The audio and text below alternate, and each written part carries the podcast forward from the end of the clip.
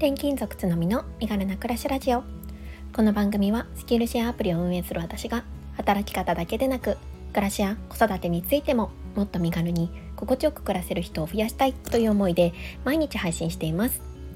毎朝6時に配信しているのでお気軽にフォローやコメントをいただけるととっても嬉しいです。おはようございます。8月6日日曜日です。皆様いかがお過ごしでしょうか？えー、今日はですね雑談会です。日曜日なのでねゆるっとお話をしていきたいなと思っております。今日はね美容についてねなんか今考えてることとか最近のね、えー、事情についてねお話ししたいななんて思っているんですがちょっとその前にまた雑談の前にさらに雑談をさせてもらいたいんですけれども、えー発信活動の新しい試みとして自分のブログを持ちたいよっていう放送をねうんと前々回ぐらいにしたかなって思っています。でまあその進捗なんですけどまあ、一応ね、あのー、サーバーは契約をできました。うん、約ね1年間で1万円ちょっとだから、まあ、月に換算すると約1,000円ぐらいかなのサーバーを契約しましたね。うん、でもなんかやっぱりお金がかかってるとなるとちゃんとやらなきゃっていうね 思いがね、うん、出てきますね。確か以前あのちかさんが、えーコメントでくださっていてお金がねかかってるからこそ思い入れが出てくるよっていうようなね内容のコメントを残してくださったんですけれどもあこういうことだなーなんて思いました。でもなんだかねこう自分の城みたいな何て言うんでしょうか。ここからねだんだんこう、うん、いろいろデザインとかを考えていくような感じになるんですけど、うん、ワクワクしています。ただねなんかあのドメインの設定とかがうまくいかなくって、まだまだね先は長そうだななんて思っています。ちょっとね形になったらあのリンクの方をねシェアしたいなって思っているのでよろしければ覗いてみてください。全然途中のねあの未完成のブログっていうのをあえてちょっと公開していって少しずつねあの皆さんにお見せをしていくことで何と言うんでしょうか、うん、なんかこう自分の中でもさらにこうやらなきゃっていうね 気持ちをねあの奮い立たせたいなと思っています。やっぱこう誰にも知られていないと、まあ、別にこれ急いでるわけではないのであのいつまでたってもやらないっていうことになりそうなのであえてね皆さんと、えー、進捗の共有をさせていただくことで少しずつでもね前に進んでいきたいななんて思っています。ちなみにねブログのタイトルはねうんと転勤族ママ旅するように身軽に暮らすブログにしようかなって思っているんですよね。まあちょっとこれ仮みたいな感じなんですけれど。なんかねこう結構私この今こう転勤族としていろんなところであの暮らすことになるんですけどこれから。なんかもう何ですかねある意味、うん、旅をしているように生活をしたいなって思っているんですよね。うん、その土地その土地のなんかいいところを発見したりとかあのもう長い旅行みたいな感じで あの暮らせたらすごいいいなって思ってるのでなんかねそんなコンセプトのねブログを作りたいなって思っております。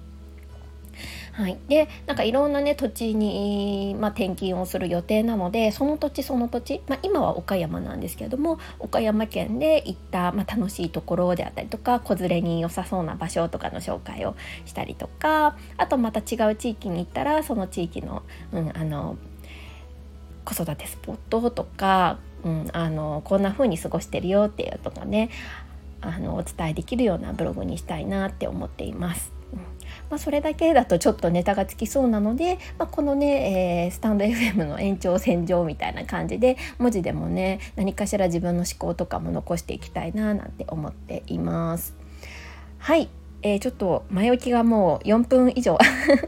ちょっと話してしまったんですけれども早速本題でそう美容について話したいなって思います皆さんは、えー、美容何かこうですかねこうこれはこだわってるよとかいいよっていう方法あったりしますか？すごいオープンクエスチョンだけど でねあの私最近あのちょっと肌荒れがしなくなってきたんですよねここ最近。まあ、それはねもしかしたらこう出産を機にあのホルモンバランスが変わってきたとかいろんな影響があるのかななんて思うんですけれども子供を産む前はね肌荒れがひどかったんですね。特にこうニキビ肌だったんですけどここ最近だいぶ落ち着いてきました。でもちろんそういう出産とかいろいろなまあライフイベントもあるにはあるあったんですがちょっとねあの美容の観点でも工夫をしていることがあるので今ねこんな感じでやってるよっていうのをねお話ししたいなって思っています。今はですね、えー、突然 突然話し始めますけど今は、えー、私はですねあのルルルンっていうすごい有名なフェイスパック。これを、えー、朝晩で使っています。基礎基礎基礎化粧ですね。基礎化粧としては、うん、これ結構使ってらっしゃる方多いですよね。でなんかこういろいろなタイプがあるじゃないですか。こうプレシャスみたいなやつで、うんと、赤いやつとか緑のやつとか青いやつとか。今のところ私は、えー、モイストっていうタイプが一番いいなって思ってて赤いパッケージかな。それを割と愛用しています。で、えーと、その後に夜は、えー、あその後にじゃないやその前にユンスっていう導入美容液。これ1回ずつ使い切るタイプの、えー、美容液になるんですけどもこれを、まあの、導入美容液として入れてその後にルルルンを、えー、パックする。っていう感じですね。でその後に、えー、乳液で蓋をして終了っていうのを、えー、夏の間の夜のお手入れにしている感じです。で朝はというともう洗顔が終わったらルルルンしてその後にもうあの日焼け止め日中日焼け止め美容液みたいなのを塗って終了なのでだいぶ何でしょう時短？すごいなんかいろいろねあの以前はやってたんですよ美容液塗ってクリーム塗ってみたいな結構重ね塗りをしてたんですけど最近は割とこんな感じのシンプルなお手入れになってるかなと思いますそうで、えーと、それからですね最近あのこれちょっとあの肌肌事情とはまた違うんですけど眉毛サロンに行ったんですよね。で先日3回目の施術をやってもらいました。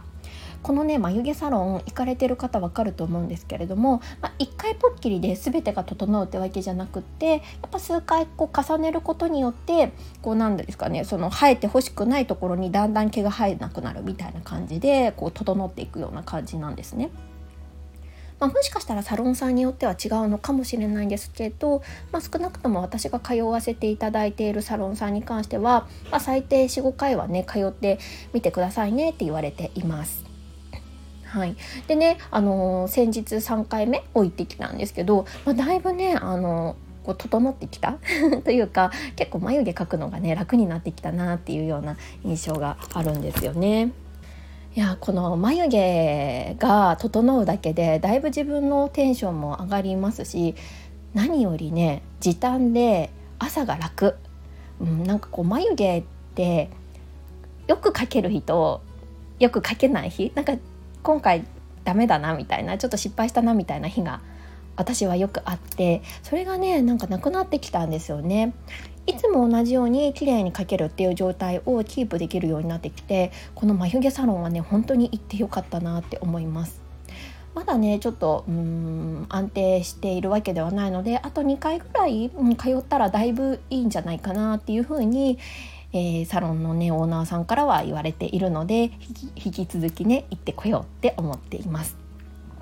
ちなみにお値段なんですけど1回あたりこうあの綺麗にね眉をデザインしてもらってワックスがけをしてもらうのでだいたい5,000円ぐらいのところに私は行っています。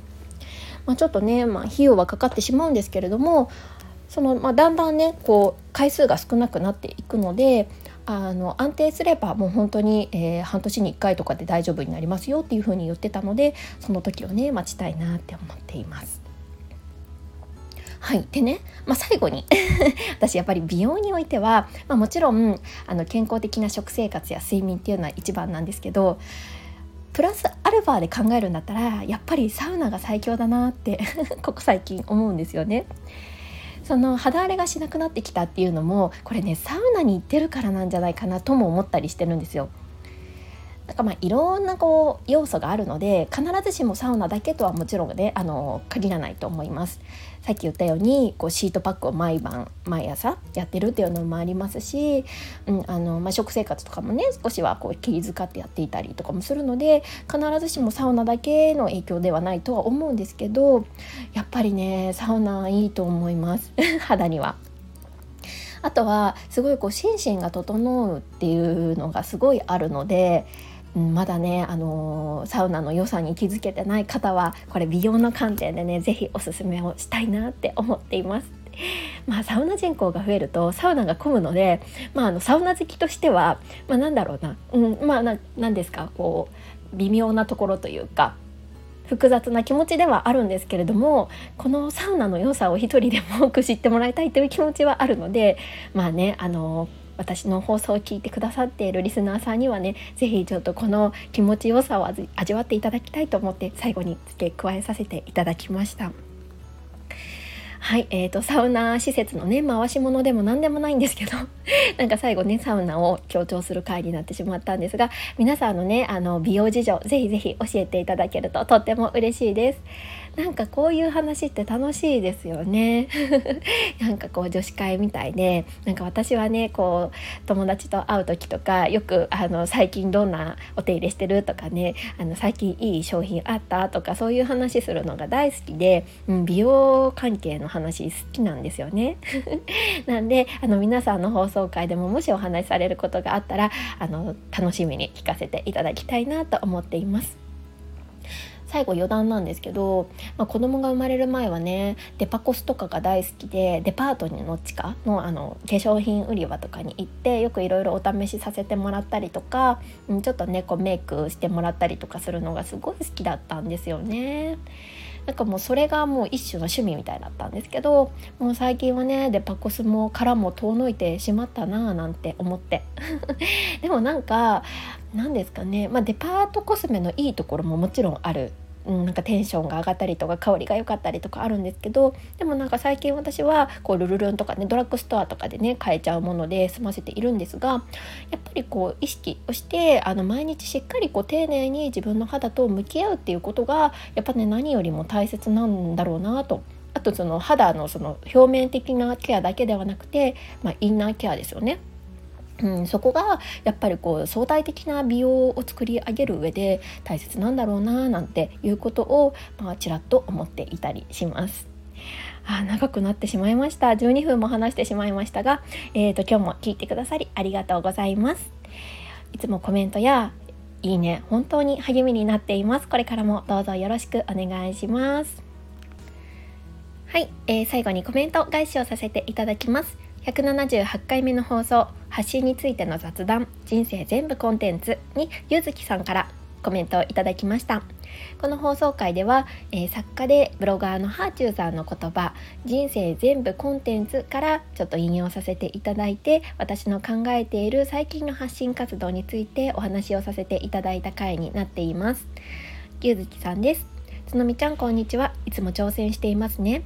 行動できるって素晴らしい。日々の発信お疲れ様です。ということでゆずきさん素敵なコメント本当にありがとうございます。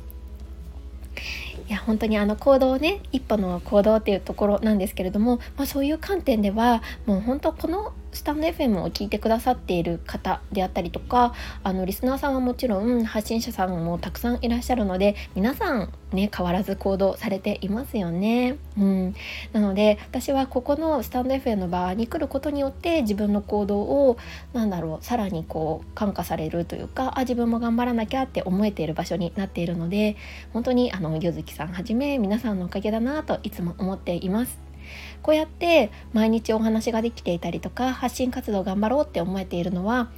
聞いてくださっている方がいるからこそ、うん、その私の情報を受け取ってくださる方がいるからこそなんですよね。なので本当に皆さんのおかげだなと常にあの常日頃ね感謝をしております。本当にありがとうございます。はい、えー、ここまで聞いてくださった皆さんいつも本当にありがとうございます。それでは、えー、素敵な一日をお過ごしください。また明日。Música